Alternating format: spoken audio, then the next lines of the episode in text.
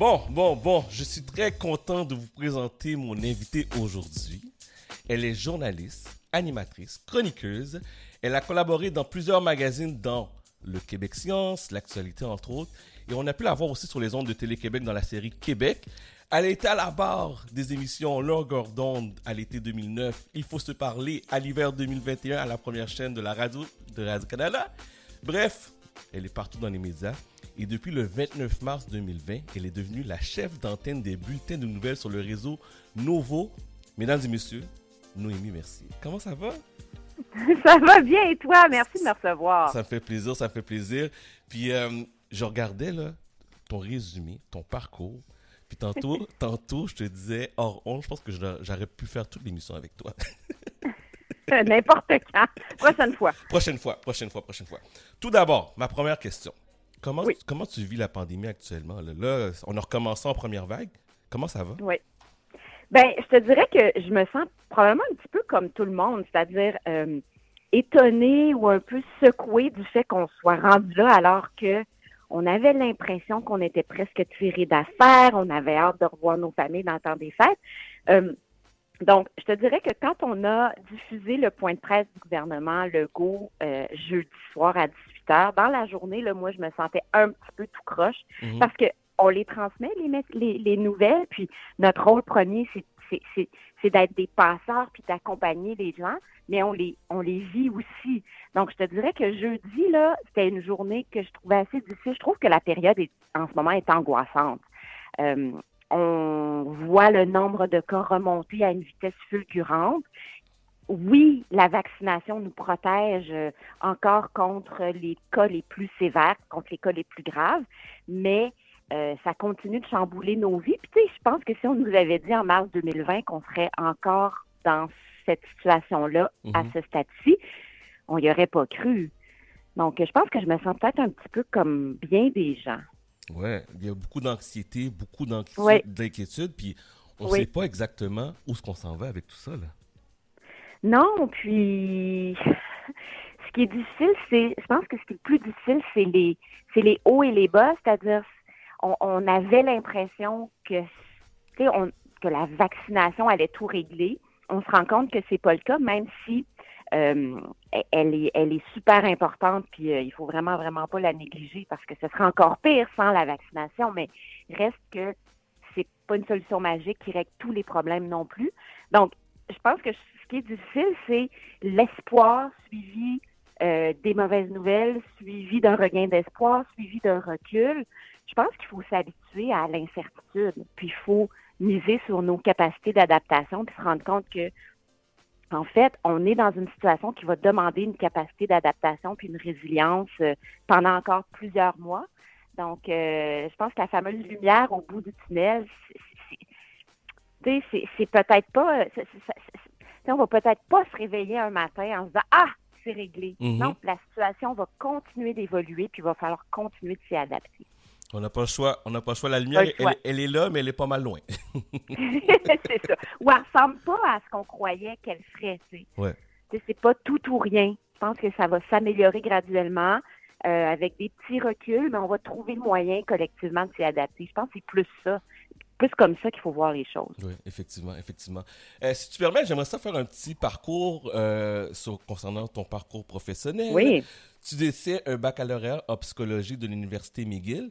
Qu'est-ce qui t'a mis vers la communication puis le, le journaliste? Tu voulais pas rester en psychologie? oui, c'est une excellente question. Moi, j'ai adoré mon bac, j'ai adoré mes études, puis la psychologie, ça me passionne encore. Je continue de lire des, des, des, des bouquins, des études sur le sujet, mais je trouvais que euh, pour, pour continuer dans ce domaine-là, il aurait fallu que, que je continue à la maîtrise et même éventuellement au doctorat, puis je me voyais pas continuer dans ce domaine-là à long terme. Puis euh, j'ai toujours écrit, moi, dans la vie. Donc, euh, depuis que je sais écrire, j'écris, quand dès que j'ai commencé à savoir écrire, j'écrivais des petites histoires, j'écrivais mhm. des poèmes à l'adolescence et tout ça. Donc, après ça, je suis allée faire un, un certificat en création littéraire à l'UQAM.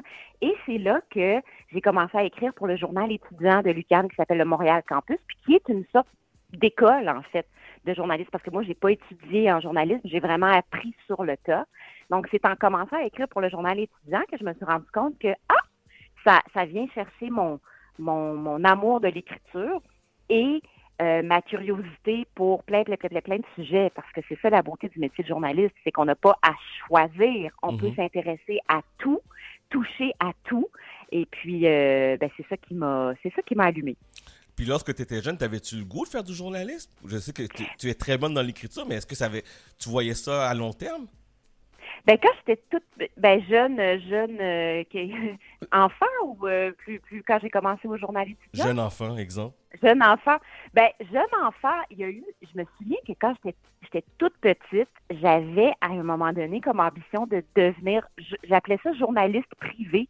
C'est comme détective Oui. privé, c'est-à-dire, euh, tu sais, qui est à son compte, puis qui, qui, qui mène les enquêtes qui l'intéressent et qui est indépendant. Donc, euh, euh, mais donc c'est drôle parce que j'ai, pu vivre ça à une certaine époque de ma carrière euh, de, de, de d'être, journaliste et de pouvoir euh, fouiller les histoires qui, me préoccupaient. Par contre, le, le, le- l'ambition de vraiment devenir journaliste, ça, ça, ça m'a quitté, puis c'est revenu beaucoup, beaucoup plus tard. Donc, c'est drôle parce que très jeune enfant, j'avais quand même eu l'intuition que ça pourrait m'intéresser.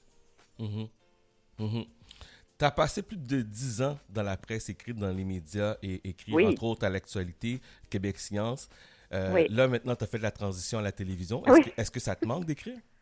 Oui, oui, oui, ça me manque. Puis euh, pour moi, euh, en ce moment, bon, j'ai, pas le temps, j'ai pas le temps de, j'ai pas le temps de tout faire, mais mais c'est, quelque chose que je vais certainement, je vais certainement y retourner.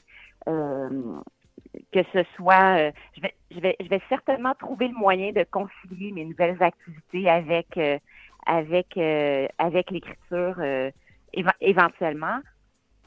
Puis l'écriture t'a amené aussi à faire du reportage. Entre autres, tu as reçu plusieurs distinctions honorables. tu as même reçu le prix Judith Jasmin pour ton reportage Oui. Crime sexuel, le cancer qui ronge l'armée canadienne. Faire du reportage, là maintenant avec tes nouvelles fonctions, c'est un petit peu plus compliqué. là. On ne peut plus en faire. Ben, c'est un petit peu plus compliqué. Par contre, euh, je peux dire que, euh, mais c'est vrai, le, le reportage terrain, c'est c'est- vraiment quelque chose qui est tout à fait extraordinaire, puis que j'ai moins l'occasion de faire maintenant. Par contre, euh, avec le, le service de nouvelles de Nouveau Info, on a, on est en train de travailler sur un projet spécial, et je pense pas que je peux le dévoiler tout de suite, mais c'est un projet spécial qui va vraiment faire appel à, à, à, à mes, euh, mes, mes, mes, mes aptitudes de, journaliste terrain Mhm. tout en restant à la télévision. Donc, euh, euh, c'est vraiment pas exclu que je puisse continuer à faire du journalisme terrain dans des projets euh, spéciaux tout en continuant d'animer l'émission quotidienne. Bon, on a, on a hâte de voir ça. On a hâte de voir ça. oui, ça s'en vient très bientôt. Ça s'en vient bientôt. Très, très bientôt. Parfait. Oui. Parfait. Tu es haïtienne québécoise. Oui. Est-ce que cela t'a causé des enjeux dans ton parcours? Euh, c'est difficile pour moi de répondre à cette question-là, Mhm. honnêtement, parce que je le sais pas, honnêtement. Cette partie-là, c'est- c'est- puis honnêtement, ça serait, ça serait quand même, je suis tellement maintenant dans une, dans une position privilégiée, puis Oui. j'ai eu beaucoup, beaucoup d'occasions en or dans ma carrière, puis j'ai eu beaucoup, j'étais beaucoup choyée professionnellement. Donc, tu sais, eh, ce serait difficile pour moi de dire que j'ai eu des enjeux à cause de ça. Ce que je peux dire, par contre, c'est que la situation a vraiment changé du tout au tout. Moi, j'ai bon, euh, ça fait quand même plusieurs années que j'exerce, que je, je travaille dans les médias, puis l'intérêt qu'on porte à ces enjeux-là a vraiment changé du tout au tout. Quand j'ai commencé, quand j'étais plus jeune, c'est vraiment pas quelque chose qui intéressait les gens tant que ça, la diversité, euh, tes origines culturelles, c'est plutôt quelque chose que tu gardais pour toi Mhm. parce que le, le, le, le plus important, c'était de, de, de de, de, ben, il y a juste le mot anglais qui me vient, mais de fit in, tu sais. OK. Donc, euh, euh, c'est vraiment une dimension qu'on gardait pour soi, puis qui faisait partie de, de, de notre vie privée. Et là, depuis quelques années, là, c'est quelque chose qui intéresse tout le monde. Tu sais, je me faisais jamais poser ces questions-là avant. Euh, mais là, maintenant, ça intéresse beaucoup de gens, les gens. euh, euh, puis puis c'est une, une très, très, très bonne chose là, que, que, qu'il y a de plus en plus de, de médias, de médias d'information qui veulent mettre de l'avant des personnes issues de la diversité. Mais Ouais. mais c'est très drôle parce que moi, j'ai passé la moitié de ma carrière à, comment dire, à, à, à, davantage vouloir être considérée avant tout comme une personne québécoise, euh, au même titre que n'importe qui, puis je suis pas différente, puis, puis, puis euh, je fais partie de votre gang, là, à la deux, une nouvelle partie de ma carrière où là, tout à coup, euh, les gens sont beaucoup plus intéressés à mes racines, à mes origines, puis qu'est-ce que je peux apporter en tant que membre de la diversité. Donc moi, des fois, je suis très déstabilisée par ce nouveau euh, contexte. Ouais, c'est sûr que ça vient changer, euh, ça vient changer la manière qu'on pense d'habitude, parce que en, tant que personne de la diversité, tu veux t'accommoder, tu dis ok, moi je, je veux faire, je fit exemple pour utiliser l'anglicisme, mais maintenant les gens posent cette question-là ouvertement. Ouais, oui, c'est ça. puis puis, puis moi, j'accepte d'en parler parce que euh, il y a des gens qui me disent que c'est important pour eux que, que je sois à l'écran en tant que personne, disons, non blanche, ou je ne sais même plus comment l'appeler, mais de la diversité ou de minorité visible ou mm-hmm. issue de l'immigration, en tout cas. Choisissez votre synonyme, Mais je sais qu'il y a des gens pour qui c'est important que je sois là. Donc, moi, je me dis, OK, je vais, je vais l'accepter, cette responsabilité-là. Je vais l'assumer à 100% parce que là, dans la position où je suis, j'ai un certain pouvoir, j'ai de l'influence, puis je peux ouvrir la porte, si je suis capable, à d'autres, puis je peux amener cette, cette préoccupation-là plus loin. Donc, euh, euh, est-ce que moi, j'ai vécu des obstacles? Sans doute, mais il n'y a mhm. jamais, il y a personne qui m'a dit ouvertement, tu n'as pas ta place ici parce que tu es une personne de couleur. Ça, j'ai pas vécu ça. Ça n'a jamais été explicite comme ça mais est-ce qu'il y a pu avoir à certains moments euh, des choses qui se, passaient peut-être plus subrepticement? Est-ce que ça m'a pris plus de temps à faire ma place et à faire mes preuves euh, parce que je suis une personne de couleur? Peut-être, mais je ne sais pas, je ne pourrais pas l'affirmer. Je ne l'ai pas senti. Et en tant que femme, comme chef d'antenne de bulletin de nouvelles, est-ce que tu sens une certaine pression? Parce que c'est pas tout. On, est encore euh, dans l'idée l'homme qui présente les nouvelles à 18 h Là, maintenant, on a une femme. Est-ce que tu sens une certaine pression pour ça? Ben une pression, euh, donc la pression, je la sens en tant qu'humaine. Puis je la, sens en tant que d'abord en tant que journaliste parce que c'est une grande responsabilité. Euh, puis présenter un bulletin de nouvelles, c'est vraiment vraiment un travail d'équipe puis toutes nos décisions se prennent en équipe et 100 des choses se font en équipe. N'empêche que, puis moi, tu sais, je, suis le maillon de la chaîne qui est au bout, mais n'empêche que euh, je, suis responsable de ce qui se dit en ondes, puis il faut que ça soit exact, il faut que ça soit équilibré, il faut que ça soit bien fait. Donc, cette responsabilité-là, je la sens d'abord en tant que journaliste.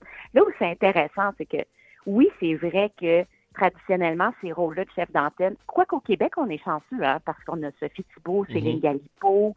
Euh, euh, il y a eu plusieurs chefs d'antenne euh, féminines bien avant qu'il y en ait dans le reste aux États-Unis, par exemple. Mhm. Mais bref, c'est vrai que l'archétype du chef d'antenne, c'est un monsieur. Mhm. D'un certain âge, souvent, qui a une espèce de, gravité, puis d'autorité, puis qui est solennel. moi, j'ai pas ça je veux je, j'ai pas ça. Un, parce qu'effectivement, je, suis pas un homme d'un certain âge, j'ai une autre énergie. Euh, puis j'ai, puis c'est là-dessus qu'on mise aussi comme service de nouvelles. On veut apporter une autre énergie, un autre ton, quelque chose de plus chaleureux, de plus convivial, de plus humain. Pas que mes collègues le sont pas, mais si vraiment on se compare à, à cet archétype-là, on essaie de, de se détacher. Mais, euh, mais c'est vrai que il y a parfois, je pense, des, quand moi je fais des entrevues, par exemple, avec des, des, des élus ou quand j'ai fait mon entrevue avec le premier ministre Legault, qui avait été diffusé lors de notre tout premier bulletin, mhm. il y a des gens qui, qui ont été heurtés de me voir questionner le premier ministre avec un certain aplomb. Puis je pense qu'il y a peut-être une partie de ça qui est due au fait que ben, je suis une femme peu connue dans, dans l'espace public à cette époque-là. Et il y a peut-être des gens qui se sont dit, ben, hey, pour qui elle se prend de questionner comme ça le premier ministre? Fait ça, je pense que oui, il y, a une dimension euh, où, euh, comme femme, les gens t'accordent moins spontanément de la légitimité, de l'autorité puis de la crédibilité. Il faut que tu la gagnes. Il faut que tu travailles plus fort pour la gagner aux yeux du public. Oui, puis euh, effectivement, pour reprendre euh, l'expression de Guillaume Lepage qui avait dit de toi, c'est la nouvelle des nouvelles. c'est ça. C'est la nouvelle des nouvelles. Ouais, mais je pense que ton style, ton style euh, de journaliste, la manière que tu poses tes questions, puis je pense aussi fait toute une différence parce que tu vois, tantôt tu mentionnais le journaliste de proximité mais on le sent en t'écoutant, on le sent que mm. c'est différent, c'est pas dans le carcan habituel euh, de bulletins de nouvelles. Donc, on, sent déjà ça dans, dans, dans, dans, tes questions et dans ton style de journaliste. Euh, coup de cœur 2021, ce serait quoi pour toi? Coup de cœur de 2021. Oh mon Dieu. Est-ce que, ben là, est-ce peux-tu me donner une catégorie euh, plus précise? Oh, OK. côté, côté actualité, on va dire. Côté actualité, euh, un événement en, particulier ou euh? quelque chose que tu as aimé, quelque chose que tu as aimé, quelque chose un petit coup de cœur, un, plus pour toi cette année. Un plus pour moi? Ben je pense que je dirais que c'est c'est euh, les mais c'est très personnel. Tu, me diras si ça répond à ta question, mais c'est la la soirée électorale. Donc le 20 septembre, lors des élections fédérales, on a on a présenté une soirée électorale, ce qui était tout un exploit à, monter pour un service de nouvelles qui est aussi neuf que le nôtre. Puis, on a été en ondes, en direct pendant six heures et demie. Pas de pause publicitaire, euh, avec des collaborateurs fabuleux puis des journalistes sur le terrain et c'était extraordinaire comme expérience. Je pensais jamais, jamais être capable de, de, faire ça. Puis honnêtement, j'avais jamais pensé que je me retrouverais un jour dans cette situation-là mais ça a été ça a été quelque chose de tout à fait exaltant. On a encore une fois essayé de présenter quelque chose d'un peu différent, avec un ton différent, puis des perspectives différentes sur l'actualité. Puis on a bien fait ça. Puis je suis super fière du résultat. Puis on va le refaire en octobre 2022 lors des élections provinciales. Oui, effectivement, qui s'en viennent, très bientôt. Ça va passer vite. ah oui, certainement. Bon, plus léger comme question. Côté musique, tu écoutes quoi présentement? En ce moment, j'adore, euh, ben, je suis un petit peu en retard dans les nouvelles, mais j'adore euh, le dernier album de Dominique Fizemé qui s'appelle Three Little Words. Euh, Dominique Fizemé, quel artiste, quelle, quelle, quelle humaine, quelle, quelle voix. Euh, puis j'en reviens pas que cette femme-là soit autodidacte, mais c'est ça. C'est le troisième album d'une trilogie où elle, elle se, se, se sert de sa musique pour un peu retracer l'histoire du peuple afro-américain. Donc, euh, c'est, j'adore. Je suis là-dedans. Et ma dernière ça, question. Les, ça, puis les Beatles. Les Beatles? j'ai regardé, ouais, ben, j'ai regardé le documentaire Get Back. OK. Donc, euh, huit heures de documentaire réalisé par Peter Jackson à partir d'images d'archives de la fin des années 60. Donc, j'ai tellement adoré ce documentaire que maintenant, j'écoute les Beatles à toute heure du jour. Ma dernière question pour toi. Comment tu entrevois ton année 2022? Ben, disons que euh, là, je suis euh, presque officiellement en congé. Donc, euh, je vais pouvoir, j'ai hâte de me reposer pour pouvoir repartir sur avec la même énergie puis le même enthousiasme. 2022, on va faire encore plus d'efforts pour mettre, présenter des nouveaux visages, puis mettre la, diversité culturelle puis la diversité de perspectives sur tous les plans à l'écran. Donc, ça, c'est vraiment mon ma mission de 2022. Euh, le projet spécial dont je te parlais, qui sera en ondes en janvier, qui va euh, intéresser beaucoup de gens, je crois. Donc, un, projet de documentaire qui est le premier peut-être d'une série. Euh, et puis, les élections provinciales de 2022, comme je disais, une autre soirée électorale, peut-être un débat des chefs, sûrement des entrevues avec les chefs de parti ça, ça va beaucoup nous occuper parce que c'est les moments les plus importants dans une vie de, de, journaliste, puis dans une vie de citoyen. Puis on a des choix vraiment importants à faire en 2022. Donc, on va vraiment essayer d'accompagner les gens euh, et, pour qu'ils puissent faire les choix les plus éclairés possibles. Mm-hmm. Puis d'autres entrevues le fun comme, comme celle qu'on vient de faire, j'espère. Ben, je te remercie beaucoup. Je, je, sincèrement, je veux te dire merci. Je veux te dire merci, un, pour euh, ta proximité, parce que tu m'as permis, on s'est contacté sur euh, Instagram, puis au début, je me suis dit, ah, je suis sûr qu'elle ne viendra pas, puis je suis sûr qu'elle va me dire non. puis tu m'as tellement mis à l'aise et confortable, puis je me oh. permets même de, le dire en nom que au début, je dis, est-ce que je dois la vous voyez, est-ce que je, la, je dois la tutoyer? Mais ton, ton charisme, ton dynamisme nous met tellement confortable. C'est comme si on se connaissait depuis toujours. Fait que je veux dire merci pour ça, premièrement. Euh, ben, ça fait plaisir. Merci d'avoir pris le temps de nous parler. Je sais que tu as un horaire très chargé, tu es occupé, mais tu as dit, regarde, je vais prendre le temps de, de, de venir ici à Cibel, de, de, dire un petit bonjour à nos auditeurs. Fait que je suis très reconnaissant. Je suis très reconnaissant pour ça. Puis malgré la pandémie, là, on, on devait se voir, mais on, va remettre ça en 2022. Puis, euh, comme je dis, euh, on, on, on, peut en parler pendant trois heures. Mais n'hésite pas, tu sais, tu me réinviteras si jamais tu veux faire justement à l'approche des élections en octobre, puis tu veux faire quelque chose d'un peu plus euh, axé sur les élections ou vraiment, euh, en tout cas, n'hésite pas, moi, c'est assez rare que, que je suis pas disponible pour des entrevues. Ça me fait toujours plaisir. C'est noté, je prends ça en note et euh, je te souhaite un bon temps des fêtes. Passe de belles vacances. Toi aussi, toi aussi, vraiment. Joyeuses fêtes, puis joyeuses fêtes à tous les auditeurs. Parfait. Mais merci beaucoup, puis on, on, te regarde sur V à partir de janvier, c'est bien ça sur Nouveau. Oh, excuse-moi, tu, vois que je trahis mon âge? Une chance que j'ai pas dit télévision 4 saisons non plus. on se comprend, Chad, on se comprend. Ouais, on se comprend. Sur Nouveau. sur Nouveau. Sur Nouveau, lundi au vendredi à 17h. Parfait. Merci beaucoup. À bientôt. À bientôt. Bye bye.